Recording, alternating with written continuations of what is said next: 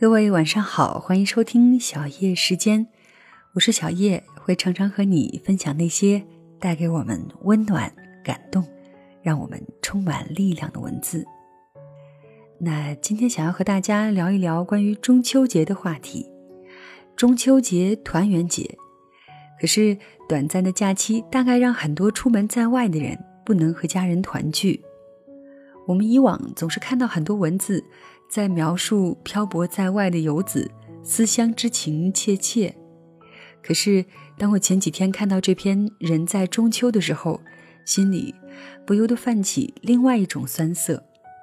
这是一篇以中年父亲的口吻写下的文章，文字朴实平淡，讲述的是一对中年夫妻等到了远在外地的女儿回家过中秋的一些片段。字里行间，其实并没有什么特别让人感动的话语，但是细读下来，却不由得有几分难过。我们终日奔波忙碌，常常忽略了父母那双期盼的眼睛。他们可能很少会说想念你，见面的时候也难免会唠唠叨叨地说你两句。为人子女，也许并不太理解他们等你回家。和你一起吃饭聊天的那份期盼和喜悦，不知道从这篇文章里，你是否能读到一些呢？下面我们就一起来听这篇文章《人在中秋》，作者我是小民。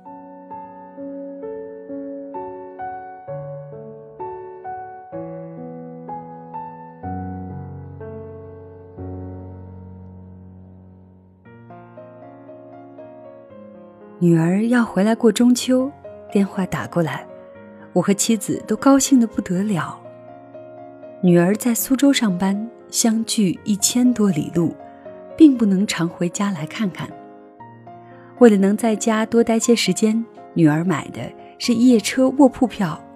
如果一路顺风，下了火车再乘两个小时左右的汽车，天明六点多一些，女儿就可以到家了。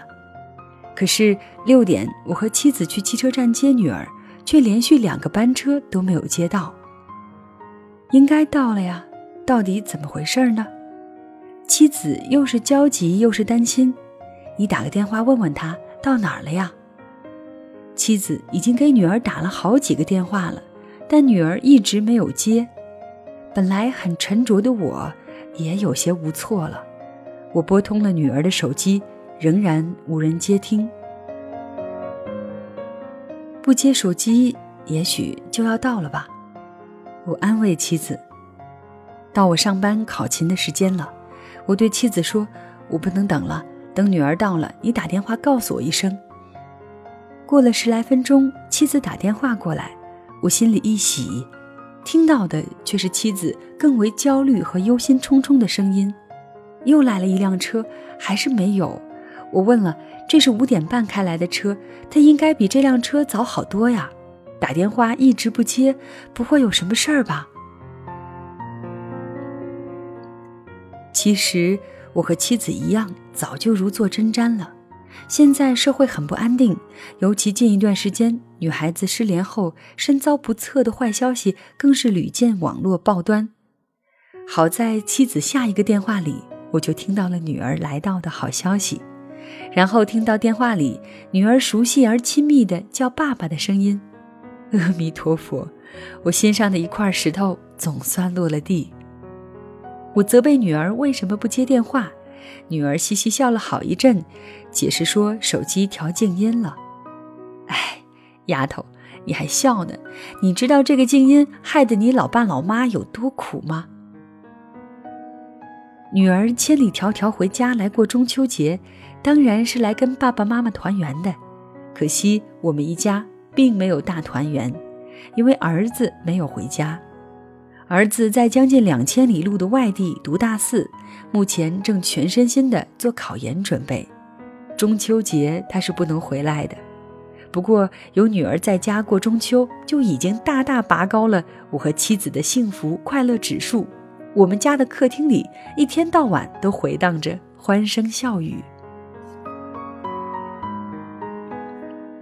但成也萧何，败也萧何。女儿给我和妻子带来了实实在在的快乐，也给我们带来了难题。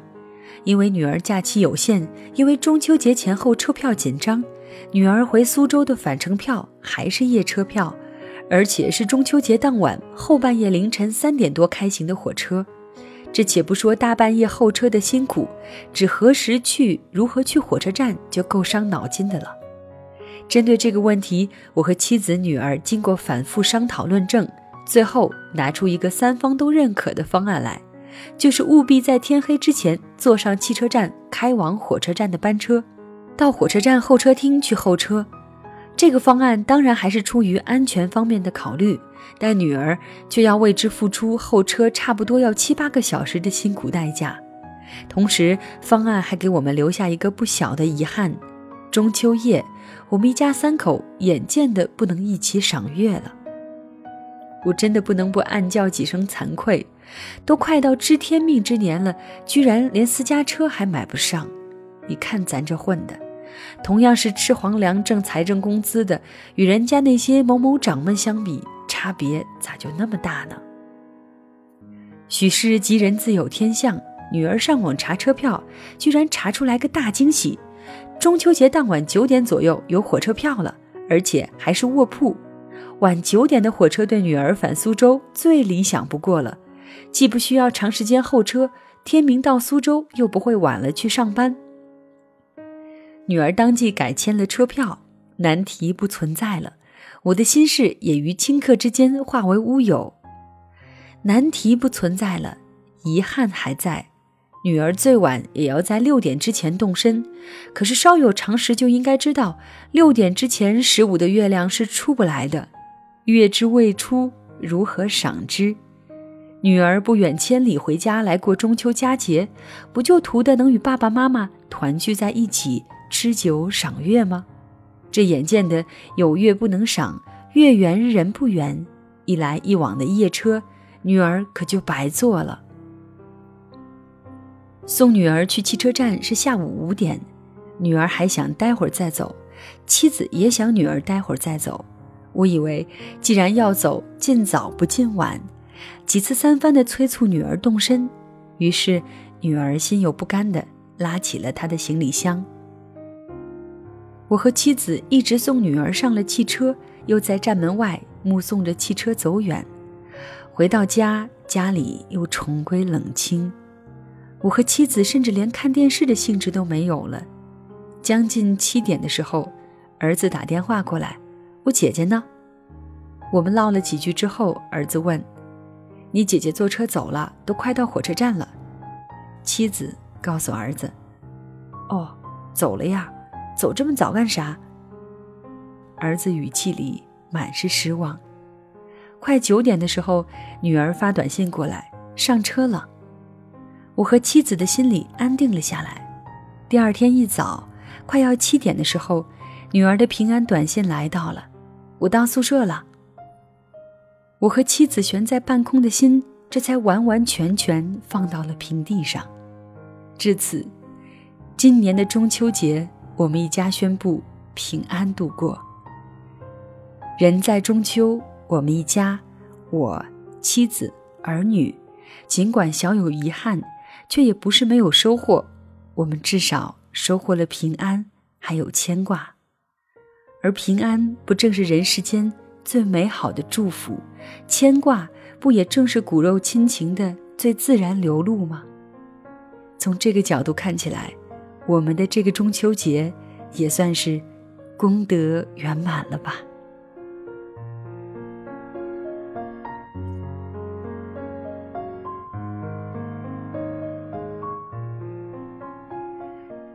那以上就是这篇文章的全部内容。这篇文章呢是在去年中秋节的时候发表在网络上的，作者叫做我是小民，民呢是民族的民。其实我原本很少会录一些比较应景的文章，比如说和中秋节或者是父亲节、母亲节相关的等等。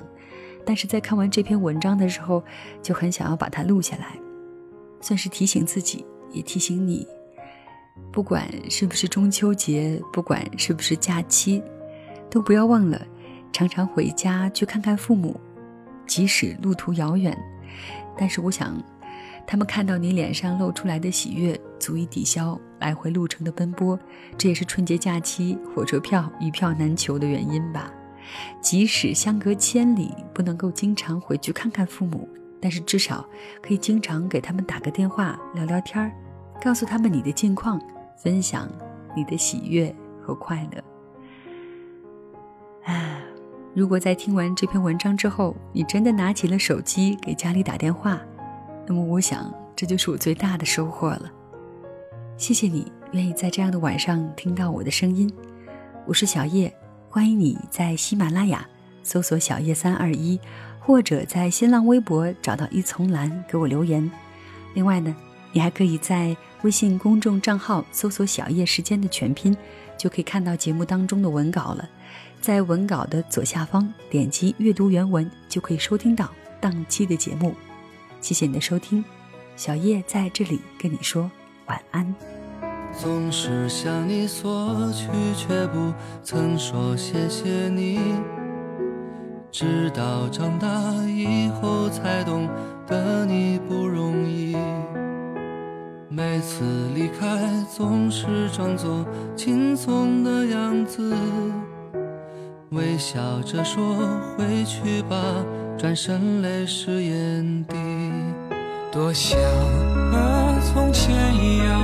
牵你温暖手掌，可是你不在我身旁，托清风捎